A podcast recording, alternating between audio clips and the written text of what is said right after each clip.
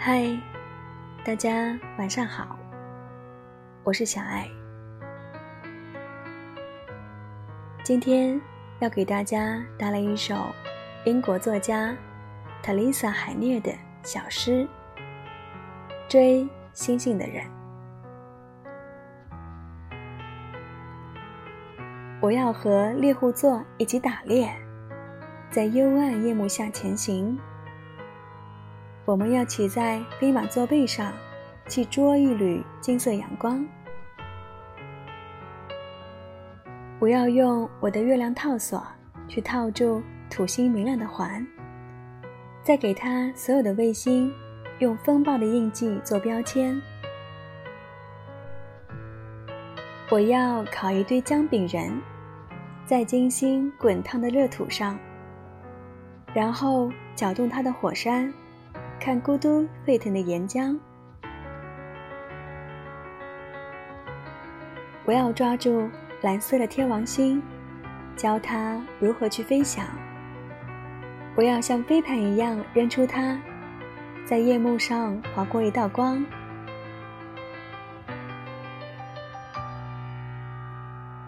好了，你还记得上一次抬头仰望星空的感觉吗？大部分时候，我们都只看着脚下的路，眼前的风景，却很少停下来，抬头望一望天。就好像那是另一个与我们无关的世界。我们越来越擅长贴地生活，却越来越少想象飞翔。但其实。在每个人的生命体验里，尤其是孩童时期，几乎都曾有过一段时间，感觉自己和天空的联系是那么紧密，那么强烈。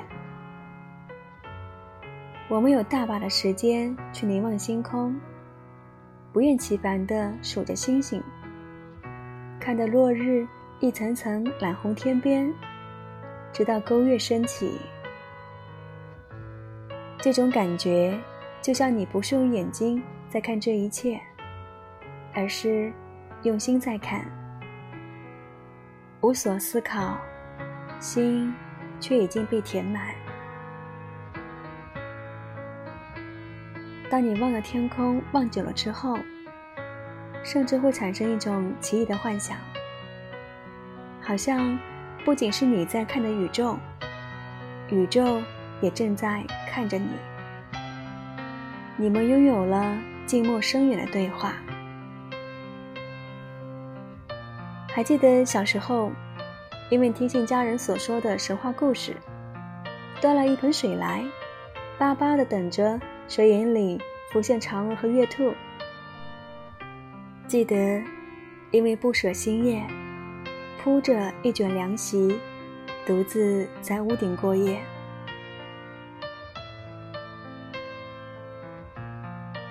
成年后，很少再有那种对更遥远世界无限接近的渴望和悸动了。如郝景芳所说：“我们之所以向往遥远，是因为遥远本身扩大了生命的长度。越了解星空，越会觉得自己的生命。”在不断的被拓宽延展，那些世人营营汲汲寻求的东西，一旦你像举着望远镜一样将它拉长拉远，至于整个宇宙中来看，就会觉得无足轻重了。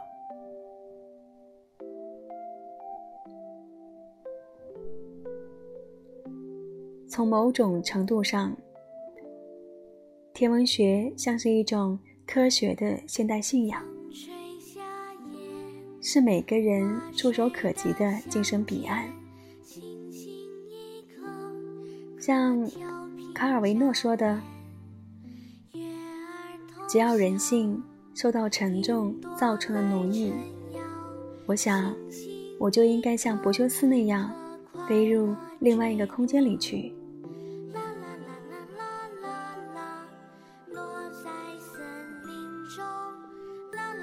在熊培云的星空里，有这样一句话：“我头顶的星空，比心中的虚无古老。”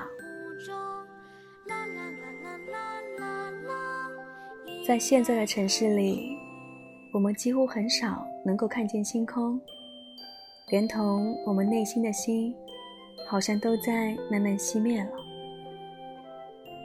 倘若回到星空之下。我们会发现，身体里那种久违的、浑然天成的快乐，又被调动出来了。每当看见被掩盖在云层后面的星星一颗颗显现出来，就好像心也跟着明朗了起来，自己也被擦亮了一下，就像。眼睛需要适应星空一样，看得越久越深入，就能看到越繁密的星辰。我们的心也要慢慢适应这样的环境，让它被宇宙一点一点修复。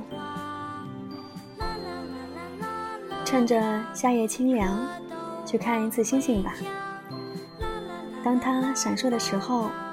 你的心一定也会跟着震颤，但如果等不到头顶星，那就护住心中心，一直做一个追星星的人。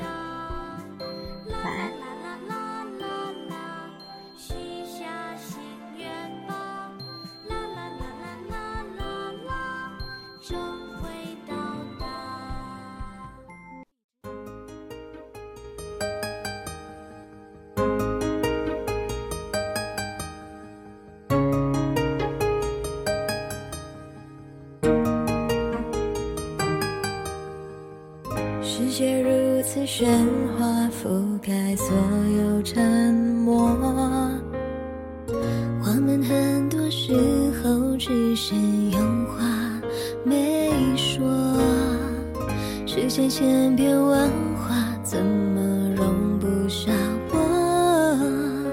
那温室的花朵，不必想象脆弱。别人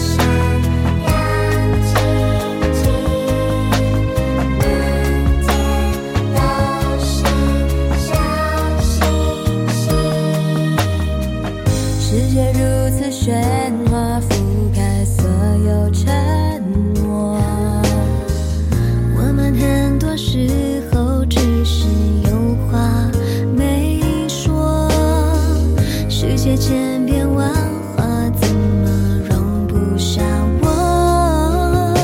那温室的花朵，不必想象脆弱。别人理想的样子，我们学着去揣摩。悠悠。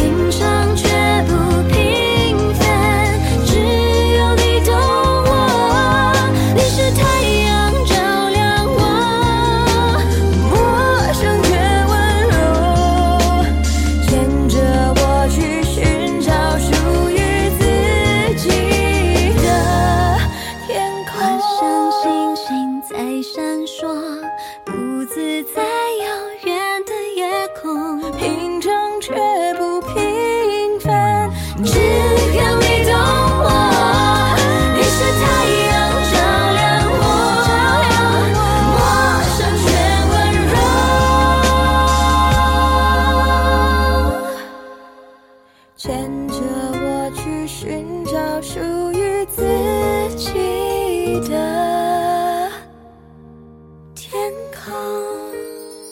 一闪一闪亮晶晶，满天都是小星星。